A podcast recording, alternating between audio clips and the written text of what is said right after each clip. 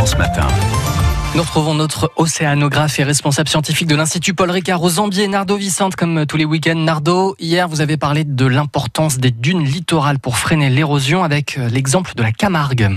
L'hiver, l'eau de pluie s'infiltre lentement dans le sable de la dune et elle s'accumule sous forme d'une nappe d'eau douce au-dessus de la nappe d'eau salée, sans s'y mélanger pour autant. Au printemps et en été, cette nappe d'eau douce alimentera la végétation qui colonise le sable, et cette réserve s'épuise rapidement, et la flore et la faune devront s'adapter à la sécheresse estivale. Actuellement, avec la montée du niveau de la mer et la diminution des apports de sable par les fleuves aux berges bétonnées, les dunes sont menacées. Le seul fait de marcher sur le sable des dunes compromet la vie de la végétation et de même que la dune, bien entendu. Mmh. Alors quel est le type de végétation qui se fixe sur les dunes?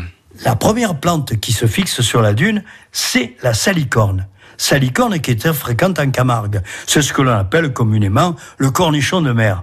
Elle constitue le premier obstacle au vent et initie alors l'accumulation du sable. La microdune, ainsi créée, va gagner en taille et s'éloigner de la nappe salée. D'autres espèces, comme le chien dans des sables et l'oya, qui sont des graminées, à très fort enracinement, vont s'installer. Et ces plantes sont le garant de la bonne santé des dunes et leur assurent une bonne fixation.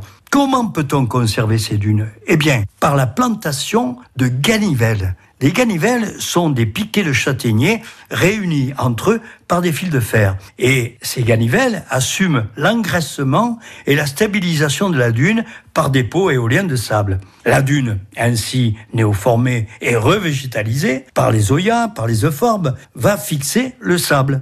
D'autres plantes, comme le chardon des sables, jouent un rôle important dans la fixation de ce sable. Il en est de même du lys de mer qui fleurit en été. Cette espèce protégée fait malheureusement encore souvent l'objet de cueillettes en pleine saison touristique. Respectons les dunes car elles contribuent à l'équilibre écologique du littoral. Nardo Vicente, responsable scientifique de l'Institut Paul Ricard aux Zambier. Merci à vous. À la semaine prochaine, vous évoquerez euh, samedi et dimanche à 8h15 la disparition de nombreuses espèces en Méditerranée.